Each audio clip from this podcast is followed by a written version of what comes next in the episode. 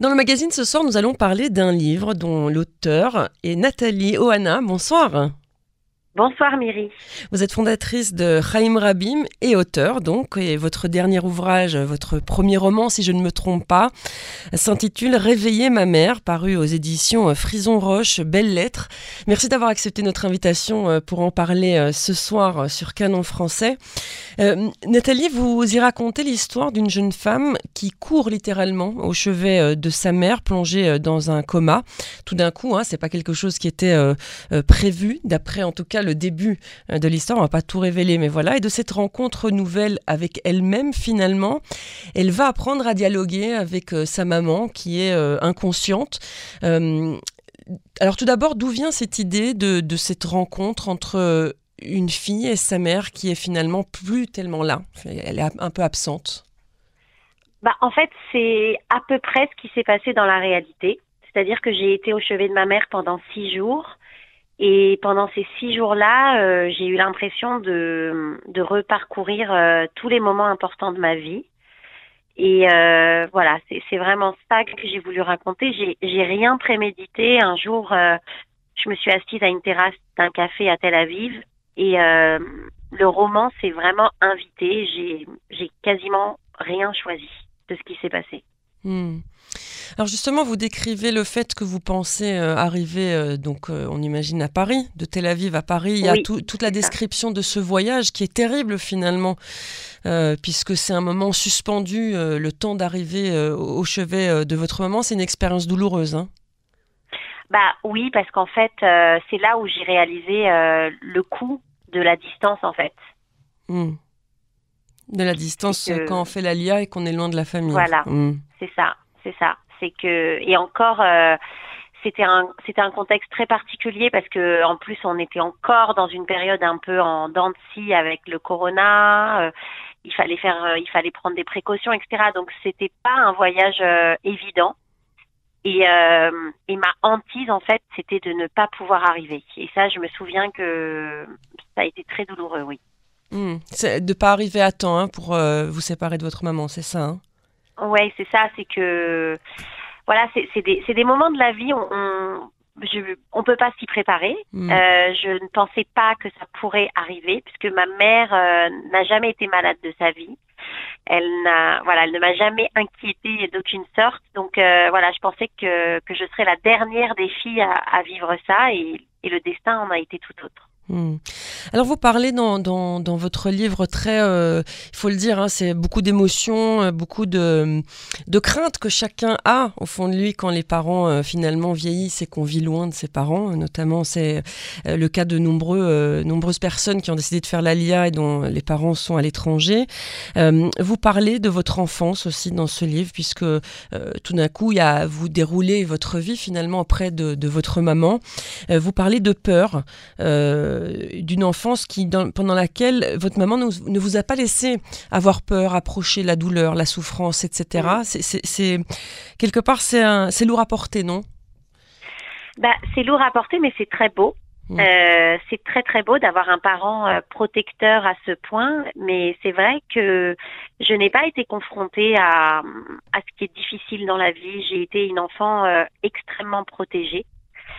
Et, euh, et j'ai connu la peur et la, la, douleur et même le désespoir euh, au moment où ma mère euh, euh est partie et où elle était même en train de partir. C'est à ce moment-là que voilà que j'ai connu tout ça d'un coup. Hmm. D'ailleurs, vous le décrivez euh, d'une manière euh, très parlante, hein, euh, comme un, édifice qui s'effondre à l'intérieur de vous. Vous parlez du plâtre qui colle aux cheveux, etc. Ce sont des images très très fortes hein, que vous utilisez là dans ce moment de, de, entre deux finalement.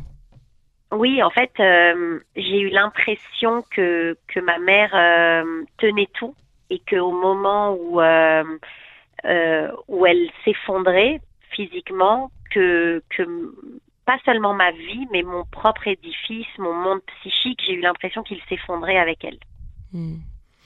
Alors, ce qu'on retient aussi euh, dans, ce livre, dans ce parcours, euh, euh, puisque vous remontez le temps et vous racontez un petit peu, vous vous racontez à travers cette histoire, c'est que quand vous étiez jeune, une jeune fille, vous vous êtes réfugiée dans les livres, vous alliez à la bibliothèque, à la récréation, les mots et la langue française sont devenus vos amis, mais par contre, paradoxalement, c'est ce qui vous a aussi éloigné de votre maman. Et oui, c'est c'est un peu le drame de ma vie c'est que en m'émancipant par le, par le savoir, par l'école, par la littérature, en trouvant mon propre chemin, j'ai eu parfois l'impression de, de trahir ma mère.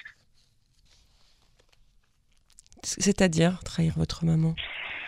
Bah, C'est-à-dire que j'avais l'impression de, de prendre un chemin euh, dans lequel elle ne pourrait pas me suivre. Donc, euh, voilà, ça a été euh, ça a été ça en fait. Ça a été euh, plus je grandissais dans les mots, dans, dans la langue française, dans ces, ces milieux comme je l'ai décrit, ces milieux de savants, et plus euh, plus l'écart qu'il y avait finalement dans la communication entre ma mère et moi s'agrandissait. Et, et j'ai, j'ai essayé toute ma vie de de de, limiter en fait cet écart-là euh, par l'amour qu'il y avait entre nous, par euh, voilà, par euh, par par tout ce qu'elle tout ce qu'elle m'a donné. mais il est vrai que ma mère ne, ne me connaissait pas comme les gens peuvent me connaître quand ils me lisent. Hmm. Parce qu'il faut le dire aux auditeurs qui nous écoutent, la langue maternelle de votre maman, ce n'était pas le français, hein. donc en tout cas pas le français. C'était le français, mais c'était le français voilà, ma, ma mère est, est, née à Tunis. Elle a été à, à l'école française de Tunis. Euh, elle a fait ses études, euh, mais c'est vrai que c'était un français euh, simple. C'était, c'était pas le, le français de, de, des milieux que moi j'ai fréquentés, qui sont des milieux. Euh, euh, voilà, je, je, raconte beaucoup dans le livre des années qui m'ont énormément marqué, qui sont mes années en Hippocagne et en Cagne, pour me préparer à Normal Sup. Euh, des milieux très élitistes euh, qui étaient très très éloignés évidemment du, du milieu dans lequel moi j'ai grandi. Hmm. Et c'est ce qui avait creusé évidemment euh, l'écart avec, avec votre maman. Alors, quand vous êtes dans cette chambre d'hôpital, tout d'un coup, euh, vous lui racontez en fait euh, toutes ces années où vous n'étiez pas auprès d'elle, finalement, où vous vous, êtes émancipé. vous dites vous-même dans, dans, le livre que ce sont des choses que vous ne lui avez jamais racontées de son vivant, hein, en tout cas. Oui, parce que en fait, ma mère m'a énormément protégée, mais, mais moi aussi, je l'ai protégée.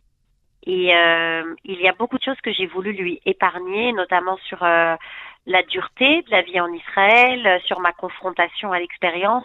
Voilà, j'ai, je pense que ma mère et moi, nous nous sommes portés une protection mutuelle. Hmm. Pourquoi cette protection d'elle vis-à-vis de vous et vous vis-à-vis d'elle? Écoutez, pour ma mère, je pense que j'étais à peu près ce qu'on peut dire comme l'œuvre de sa vie. Elle n'a, elle n'a eu que moi comme enfant et euh, elle s'est littéralement donnée, dévouée euh, toute sa vie à, à moi, puis après euh, à mes enfants. Et moi, bah, c'est parce que je, voilà, j'avais une, une énorme gratitude envers cette femme qui était extrêmement attachante, touchante. Je crois qu'il n'y a rien de plus beau que de voir qu'on représente à peu près tout pour une personne. Alors c'est beau et puis c'est vrai que c'est une grande responsabilité sur les épaules. Hmm. Quel serait votre euh, message que vous avez envie de faire passer dans ce livre euh, aux lecteurs qui vous lisent? Alors c'est une bonne question. En fait, d'abord j'ai voulu raconter cet amour. Euh, j'ai eu l'impression que que j'ai eu une mère presque comme on n'en fait plus de nos jours. en tout cas, moi, je ne suis pas ce genre de mère avec mes enfants. Et le message que j'ai voulu raconter, c'était que ben voilà, quand on quand on a autant d'amour, euh, quand on reçoit tout ça, euh, j'ai eu envie en fait de le transformer pour euh, pour l'offrir au monde en fait, pour le raconter et pour que ça aille un petit peu plus loin que moi. Hmm. Qu'est-ce que vous gardez de votre maman, vous, dans, dans votre quotidien, jour le jour, dans votre vie? Je crois que je garde, euh, elle avait une, euh, une grande intelligence de la vie, un, un bon sens quasiment inné et, euh, et beaucoup, beaucoup d'intuition. Elle avait une très forte intuition des situations et des personnes. Elle savait très rapidement avec beaucoup de discernement ce qu'il fallait faire et pas faire, euh, les gens euh, desquels il fallait se rapprocher et ceux desquels il fallait s'éloigner. Et je crois que ça, je, elle me l'a transmis. Hmm. En tout cas, le livre euh, est on, dit un page over, hein, donc celui où on tourne les pages au fur et à mesure. Il est passionnant, il est beau, voilà, c'est comme vous dites, c'est une belle histoire d'amour entre euh, une mère et son enfant et entre euh, une fille et sa mère, puisque ça va dans les deux sens euh, dans ce livre. Est-ce qu'il y a quelque chose qui vous paraît important que vous voudriez rajouter pour terminer cet entretien? Écoutez, c'est un livre aussi qui est très juif. Mm. parce qu'il parle de notre histoire à nous, de juifs errants, d'immigration. on se balade entre la Tunisie, la France et Israël. Et euh, je crois que euh, au-delà de mon histoire très singulière, je, en tout cas, j'espère qu'il y aura vraiment un message universel, voilà, sur ce, sur cette errance, euh, sur, sur cet amour et, et sur tout ce qu'on peut en faire. Hmm. Merci beaucoup Nathalie Oana de nous avoir consacré ces quelques minutes sur Canon français. Alors je rappelle euh, le titre de votre euh, livre Réveiller ma mère aux éditions euh, Frison Roche, Belles lettres. Je conseille à tous les auditeurs évidemment de se procurer le livre et de le lire, de se plonger dedans. Merci beaucoup et une bonne soirée à vous. Merci Mary, au revoir.